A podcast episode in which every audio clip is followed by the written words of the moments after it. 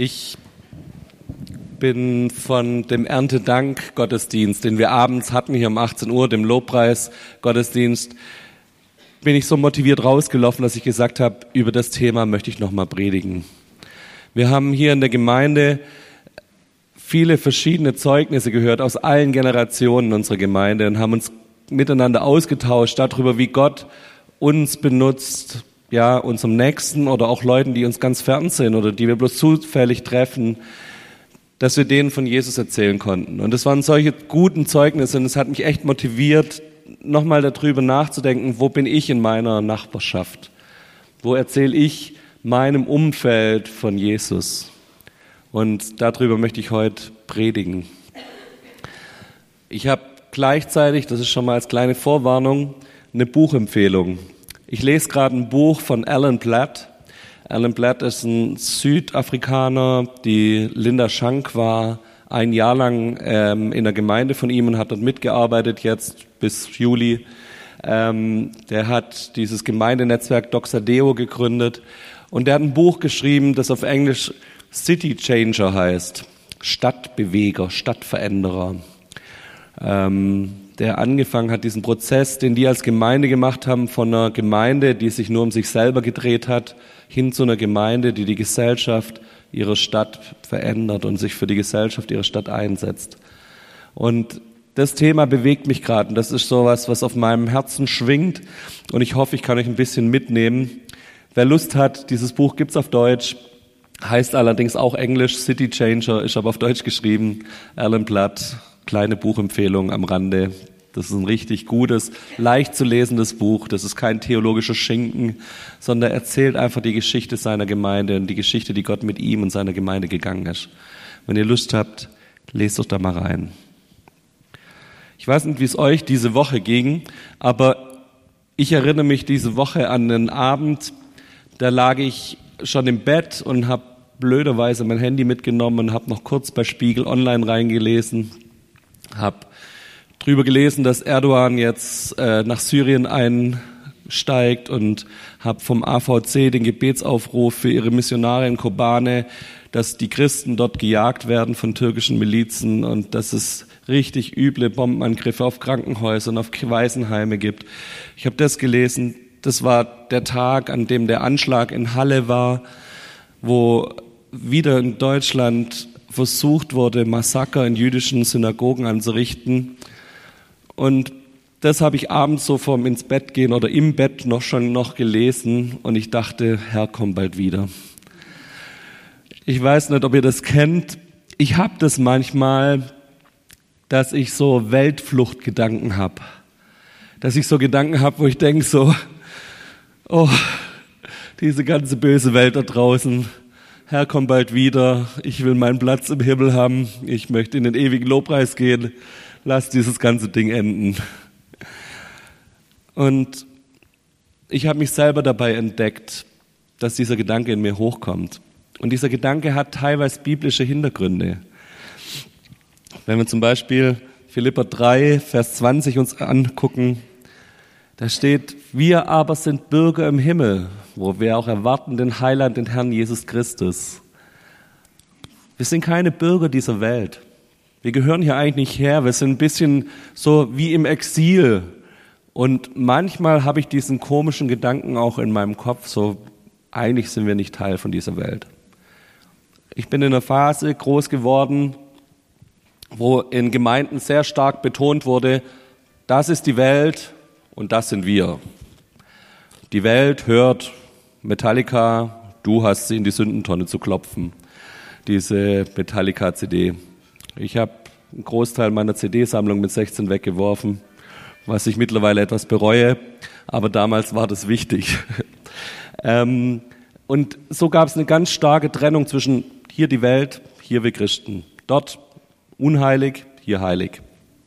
Und diese Gedanken sind immer wieder auch in mir aufgetaucht, wo ich gedacht habe, hey, ich nehme Abstand von dieser Welt.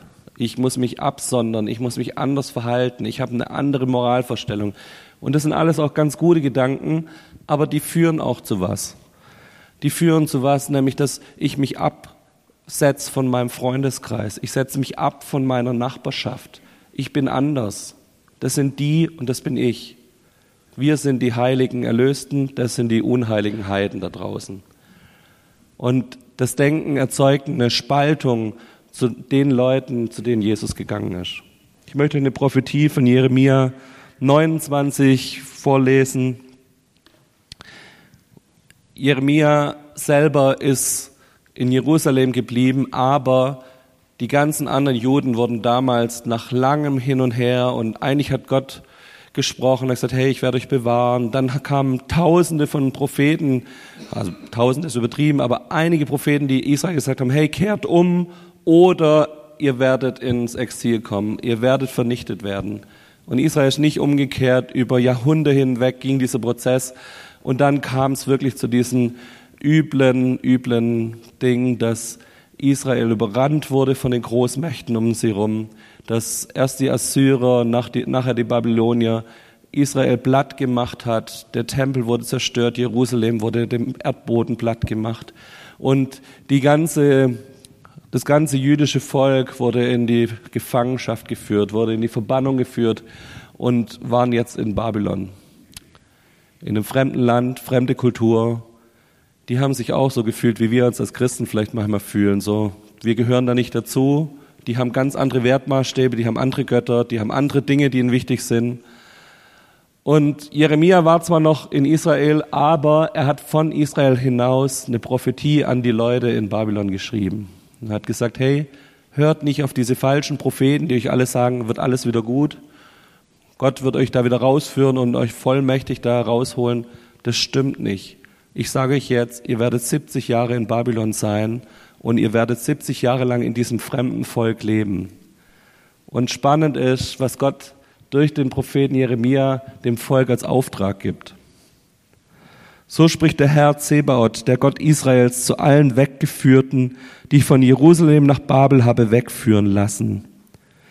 Baut Häuser und wohnt darin, pflanzt Gärten und esst ihre Früchte Nehmt euch Frauen und zeugt Söhne und Töchter. Nehmt für eure Söhne Frauen und gebt euren Töchtern Männern, dass sie Söhne und Töchter gebären. Mehrt euch dort, dass ihr nicht weniger werdet. Suchet der Stadt Bestes, dahin habe ich euch wegführen lassen, und betet für sie zum Herrn, denn wenn's ihr wohl geht, so geht's auch euch wohl. Habt ihr gewusst, dass der letzte Satz in dem Kontext steht? Mich hat es wieder neu überrascht. Ich wusste das mal, habe es aber irgendwie wieder verdrängt. Hey, da geht's nicht um, hey, du wohnst in deiner heiligen Stadt und such der Stadt noch das Beste, sondern hier geht's um ein Volk, das als Gefangene weggeführt wurde, das im Exil lebt, das in Verbannung lebt. Und diesem Volk sagt Gott, hey, sucht der Stadt Bestes. Setzt euch für eure Leute, die euch gefangen genommen haben, die eure ganzen, die eure Heimat vernichtet haben, setzt euch für diese Stadt ein. Werdet heimisch, fangt an, Gärten zu pflanzen, guckt, dass ihr Früchte erntet, guckt, dass ihr euch vermehrt, baut Häuser. Da gibt's einen Auftrag. Und mich hat es nochmal neu angesprochen. Und mich hat es nochmal neu berührt, dass Gott sagt, hey, nee, Ihr seid nicht diejenigen, die sich in Verbannung möglichst eng halten sollten, so eine Gemeinschaft der letzten Überlebenden, Eingeschworenen, sondern ich gebe euch einen Auftrag, geht da raus, sucht der Stadt Bestes. Geh da raus, fang an, dein Leben und dein Umfeld zu gestalten. Bau ein Haus, werd heimisch, werd jemand, der da sich vermehrt und sich ausbreitet in seinem Umfeld. Ich glaube, dass da ein Auftrag für uns drin steckt neu auch darüber nachzudenken, wie ist unser Bild von unserem Umwelt. Müssen wir uns von ihr absetzen oder sagt Gott zu dir, nee, bau ein Haus. Richte deinen Vorgarten, Miriam. Stecken Pfahl rein, guck, deine, dass deine Kosmeen wachsen und groß werden. Jesus drückt es in Johannes 17 so aus. Ich bitte nicht, dass du sie aus der Welt nimmst, sondern dass du sie bewahrst von dem Bösen. Sie sind nicht von der Welt, wie auch ich nicht von der Welt bin. Heilige sie in der Wahrheit, denn dein Wort ist die Wahrheit. Wie du mich gesandt hast in die Welt, so habe ich auch sie in die Welt gesandt. Jesus drückt es nochmal aus, diesen Konflikt zwischen wir sind nicht von der Welt, aber ich sende euch mitten hinein. Vielleicht haben wir in den letzten Jahren zu arg betont, wir sind nicht von dieser Welt und haben den zweiten Satz vergessen, dass Gott uns da reinsendet und dass wir mittendrin sein sollen, dass wir Leute sein sollen, die da drin Wahrheit und Heiligung mit reintragen in unsere Umwelt. Dass Gott einen Auftrag hat für dich in deine Umwelt hinein und dir sagt, hey, da gehörst du hin. Halt dich nicht raus. Halt dich nicht in deiner Verbannung, halt dich nicht in deiner Isolation, sondern fang an zu bauen, dich zu vermehren, Früchte zu bringen, Kinder zu bekommen. Leg los. Ich habe aus dem Buch von Alan Blatt, der redet davon, dass es, dass er das Gefühl hatte, dass er eine dreifache Bekehrung gebraucht hat. Das ist jetzt keine hohe Theologie und ich mache jetzt keine Bekehrungstheologie oder sowas, sondern es ist einfach seine Erfahrung, wie Gott ihn geführt hat. Und er hat es als dreifache Bekehrung empfunden. Und er beschließt es auf Micha 6, Vers 8. Der Vers sagt, der Herr hat euch doch längst gesagt, was gut ist. Er fordert von euch Menschen doch nur eines. Haltet euch an das Recht, begegnet anderen mit Güte und lebt in Ehrfurcht vor eurem Gott. Er hat diesen Vers genommen, wenn wir kurz da dabei bleiben können, ähm, und hat ihn für sich übersetzt und hat gesagt, es gibt eigentlich drei Bekehrungen, wo ich meinem Gott neu bekehr, oder mich neu bekehren muss, mich neu ihm zeigen muss. Die erste Bekehrung ist, lebt in Ehrfurcht vor eurem Gott. Dieses neu in Beziehung kommen mit Gott, neu zu sagen, ich beug mich vor dir und du darfst mein Herr sein. Die Bekehrung, die haben eigentlich fast alle von uns hier durchschritten und die haben wir alle irgendwo mitgenommen. Wir haben erlebt, dass es da nicht darum geht, dass mit meiner Bekehrung ich plötzlich meinen Platz im Himmel sicher habe, wenn ihr mal in eure Bibel reinguckt, wird über diesen Platz im Himmel relativ wenig geredet. Über was ganz viel geredet wird, ist über Wiederherstellung von Beziehungen. Das ist das Wichtigste, was passiert, wenn wir uns bekehren. Wir kommen wieder in Beziehung mit Gott. Er darf wieder neu in mein Leben reinsprechen. Ich kann mit ihm reden. Ich kann mich austauschen. Ich komme in eine Liebesbeziehung mit Gott hinein. Das ist das, was bei dieser ersten Bekehrung passiert, dass Gottes Liebe, seine Gnade dazu führt, dass ich umkehren darf und dass ich zu ihm kommen darf. Und diese Wiederherstellung von Beziehung führt zu was? Die führt zu einer zweiten Begegnung, nämlich dass ich mich bekehre zu meinen Mitmenschen. Das klingt am Anfang komisch, aber ich möchte euch das erklären. Wenn du mit jemand unterwegs bist, dann fängst du an, dich anzupassen. Du fängst an, durch Austausch, durch Beziehung, fängst du an, ähnlich zu denken. Das sind so Ganz normale Prozesse, die so nach und nach kommen, die so nach und nach entstehen. Ich weiß nicht, ob ich euch die Geschichte schon mal erzählt hat. Ich hatte mal einen Pfadfinder-Teamleiter, der hatte eine ganz helle, schon fast weiße Gesichtshaut mit ganz viel Sommersprossen und rote Haare. Und den haben seine rote Haare sein Leben lang schon immer genervt. Der wurde immer so spitznamemäßig Kupferdächchen genannt. Und das fand er nicht so toll. Und irgendwann hat der Kerl beschlossen, ich tu mir jetzt die Haare schwarz färben. Ich mache meine Haare schwarz. Das sah echt komisch aus mit der hellen Haut in den Sommersprossen. Aber was dazu geführt hat, war, dass in seinem Pfadfinderteam in den nächsten vier Wochen plötzlich drei andere Jungs schwarze Haare hatten. Die sich ihre Haare auch von blond auf knallschwarz gefärbt haben. Und so gibt es Anpassungsprozesse, wenn Leute, die, die ich als Vorbild empfinde in meinem Leben, und das ist Gott für mich so ein Ding, wo ich sage, ich, ich will ihm nachfolgen, dann gibt's Anpassungsprozesse in meinem Leben. Und ich fange an, für das Gleiche zu brennen, für was er brennt im besten Fall. Und das ist hier diese zweite Bekehrung. Wenn ich mit Gott in Berührung bin, dann werde ich irgendwann von seinem brennenden Herzen für Menschen angesteckt. Ich kann nicht Christ sein und Menschen hassen. Ich kann nicht sagen, ich mag keine Menschen und ich hasse meine Brüder um mich rum und kann Christ sein. Das sagt uns die Bibel ganz klar. Irgendwann werde ich angesteckt davon, dass Gottes Liebe für die Menschen auch in mich reinfließt und ich anfange, so ganz leicht, so ganz kleines bisschen auch Liebe für meine Mitmenschen zu empfinden. Ich werde es nie so vollkommen und so perfekt hinkriegen wie Gott, aber irgendwas wird in mir angefacht. Irgendwo fängst du an, eine Motivation zu bekommen, dich für ihn einzusetzen, für sein Reich und für das, für was sein Herz brennt, nämlich für Menschen. Und manche Leute machen das, indem sie dann sagen, okay, ich bin hier im Café und teile Baguette aus und teile Getränke aus und zeige dadurch Gottes Liebe. Andere gehen zu den Rangern und kümmern sich um achtjährige Kinder und investieren da alles rein, damit irgendwelche verhaltensauffälligen Kinder Jesus kennenlernen und seine Liebe kennenlernen. Andere gehen in den Seniorenkreis und sorgen für eine Atmosphäre, wo alle sich wohlfühlen. Das sind diese unterschiedlichen Aspekte, wo plötzlich Gottes Liebe zu Menschen tragbar wird in unserem Leben und deutlich wird. Wir fangen an, sein Reich zu bauen. Unsere Mentalität gegenüber Menschen verändert sich. Wenn du jemand bist, der ja nicht so der Beziehungstyp ist, du wirst merken, dass Gott trotzdem dein Herz berührt. Das ist keine Ausrede dazu, nicht Menschen dienen zu können.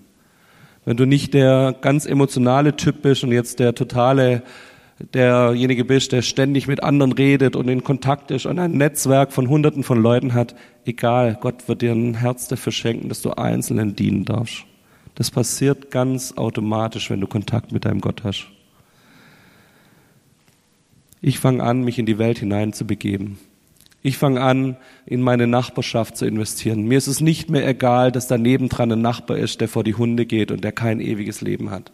Es fängt an, mein Herz zu berühren, um wie viele Millionen Menschen in Deutschland verloren sind. Man geht von ein bis zwei Millionen wiedergeborenen Christen aus in Deutschland. Das heißt im Rückschluss, da sind 80 Millionen, die keine Beziehung zu Gott haben. Und das ist eine krasse Zahl. Und diese Zahl, die muss uns wieder berühren, weil es Gott berührt. Weil sein Herz dafür brennt, weil er da drüber heult und weint und darüber traurig ist. Deshalb muss es wieder unser Herz berühren dürfen. Bist du bereit, so wie Alan Blatt das beschreibt, da eine zweite Bekehrung machen zu dürfen? Nicht nur zu sagen, Hauptsache ich habe meinen Platz im Himmel sicher und Gott baut mir mal so ein goldenes Zimmer und mit tollen Straßen und mit Diamanten und sonst was. Mit was wir uns da alles immer beschäftigen mit unserem Platz im Himmel. Das ist gut, dass du sicher bist und dass du weißt, Gott hat da eine Erlösung für mein Leben und ich bin in Ewigkeit bei ihm und ich freue mich da total drauf. Aber hey, darum geht's nicht. Gott will noch mehr mit dir. Er will jetzt anfangen, sein Reich mit dir zu bauen und nicht erst irgendwann im Himmel mit dir feiern. Spannend fand ich, bis dahin war das für mich nicht viel Neues. Spannend war, dass in dem Buch eine dritte Bekehrung aufgerufen wurde. Und zwar, wenn wir noch mal kurz diesen Micha 6, Vers 8 angucken, da wird in der Hoffnung für alle übersetzt, haltet euch an das Recht. Ich habe mir das im Urtext nochmal angeguckt und dieses haltet euch an das Recht ist ziemlich schwach übersetzt. Da steht, eigentlich im Urtext richtet das Recht auf, ähm, handelt das, das Recht wieder in euer, dass das Recht aufgerichtet wird, handelt danach, schafft Recht in eurem Umfeld. Das ist ungefähr das, was in dieser Übersetzung steht. Das heißt, da ist noch mehr, da ist ein Auftrag an uns da, dass wir um uns rum Recht schaffen, dass wir der Wahrheit zum Recht verschaffen in unserem Umfeld. Da geht es nicht drum, dass wir uns an irgendwelche Rechtsvorschriften halten. Dieses Thema Recht hier, da, da geht es auch viel um Gottes Wort und um seine Regelungen für diese Welt, um das, was er gesprochen hat. Das wieder aufzurichten, das ist ein Auftrag, der für uns da ist. Und das ist diese dritte Bekehrung, von der ich heute noch mal reden will. Wenn wir anfangen, Menschen zu lieben, wenn wir anfangen, Gott zu lieben und daraus diese Menschenliebe entsteht, dann werden wir irgendwann daraus geführt, dass wir von einer Betroffenheit über diese Welt hinkommen zu einer Verantwortung für diese Welt. Ich glaube, dass Gott uns einen Auftrag gegeben hat, unsere Welt zu gestalten. Und dieser Auftrag liegt nicht nur darin, zu sagen, hey, ich gestalte meine Familie, ich gestalte meine Gemeinde, sondern wir haben wirklich einen Auftrag, Weltgestalter zu werden in unserem Umfeld dass wir in unserem Umfeld dafür sorgen, dass Wahrheit Wahrheit bleibt, dass wir einen Auftrag haben in unserer Umwelt dafür zu sorgen, dass Gottes Liebe da durchkommt, dass Recht geschaffen wird. Wir haben so viele Unrechtssysteme in unserer Umwelt. Wir haben so viele Sachen, die richtig mies laufen. Und wir haben einen Auftrag, da dagegen aufzustehen als Christen, uns nicht in unserem heiligen Haus zu verschanzen, sondern das zu gestalten um uns herum. Ich möchte euch Kolosser 1, Vers 18 bis 20 lesen.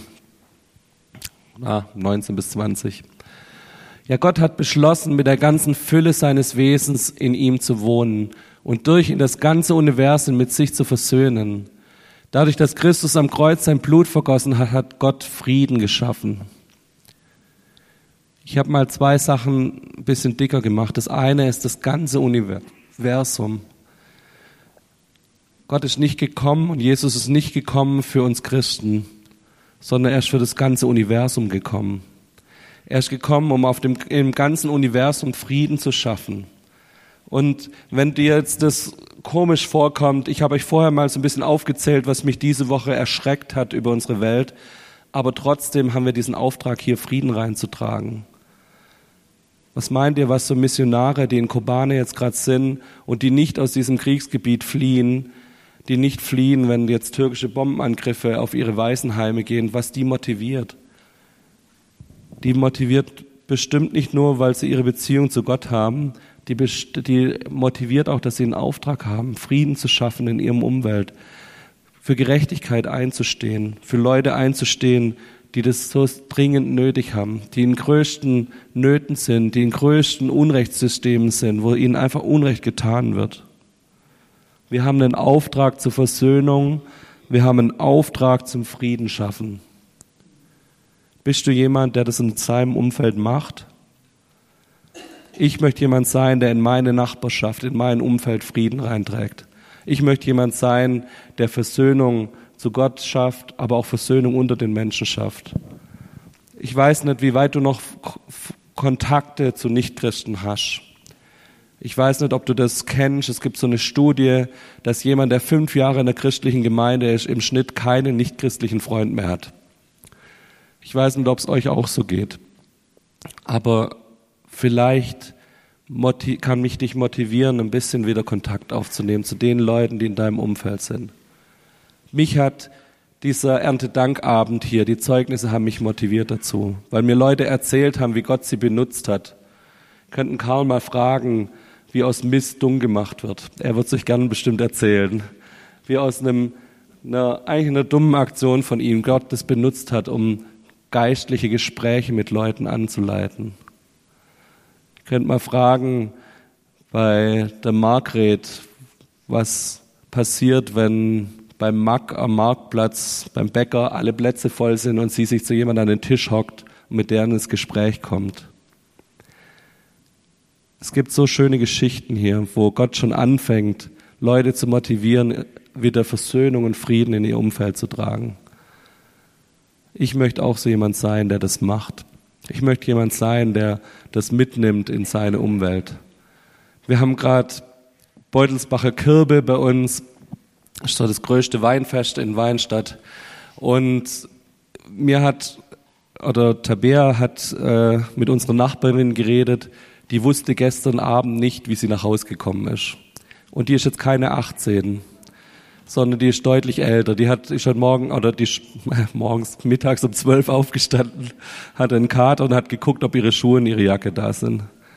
Hey, mich hat es berührt, wo ich gedacht habe, hey, was für einen Sinn hat unsere Nachbarschaft? Wenn du es in dem Alter noch so nötig hast, dich zu besaufen, das, da läuft doch was total schief. Ich habe wieder ich bin wieder dabei, dass Gott mein Herz da berühren darf für die Menschen in meinem Umfeld. Und dass ich jemand bin, der ihnen Frieden und Versöhnung bringt mit Gott. Ich möchte dich motivieren, dass du mit uns diesen Weg gehst als Gemeinde, dass wir zusammen uns da auf den Weg machen, in unsere Nachbarschaft hinein, in unsere Umwelt hinein, dass du das mitgestaltest, dass du jemand bist, der nicht wie ein Spielball hin und her geschleudert wird in seiner Nachbarschaft, hat es ist halt so. Und die Welt um mich herum ist halt so böse, sondern dass du jemand wirst, der Verantwortung übernimmt. Ich habe den Punkt überschrieben von Betroffenheit zur Verantwortung. Wenn dich irgendwas berührt um dich rum, wenn du spürst, da ist Sinnlosigkeit, da ist Verlorenheit in deiner Nachbarschaft, dann fang an, dafür Verantwortung zu übernehmen, zu sagen, das ist mein Punkt, wo ich jetzt anfange zu beten. Da ist mein Punkt, wo ich anfange, ganz praktisch ein Haus zu bauen, einen Garten zu bepflanzen, mich zu vermehren, so wie die Jeremia-Stelle sagt, ich fange an, das zu gestalten. Ich würde gern die Predigt mit einer Ruhe schließen, mit einer Ruhephase, wo ihr einfach vor Gott nochmal die Augen schließt. Und ich glaube, dass es alles hier gibt in der Gemeinde. Ich glaube, dass es Leute gibt, die noch an dieser ersten Bekehrung kämpfen, zu sagen, ich weiß, dass Gott mich liebt und ich bin, diese Beziehung zu Gott ist wiederhergestellt. Vielleicht ist das der Punkt, wo du dich neu Gottes Liebe aussetzt und sie spüren darfst in deinem Leben. Vielleicht ist der zweite Punkt, dass Gott dich neu daran erinnert, dass er Menschen liebt und dass er dein Herz dafür gewinnen will, dass du wieder Menschen liebst.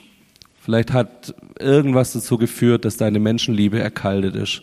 Aber hey, das ist Gottes Herzschlag und wenn du mit ihm unterwegs bist, kommst du nicht drum rum, dass dein Herz auch entzündet wird für Menschen. Und vielleicht ist der dritte Punkt, dass dir Leute auffallen, über die du betroffen bist, über die du dir Gedanken machst, wo Gott reinspricht und sagt, hey, übernimm Verantwortung. Fang an zu gestalten in deiner Umwelt. Fang an, Versöhnung reinzutragen. Fang an, Frieden reinzutragen.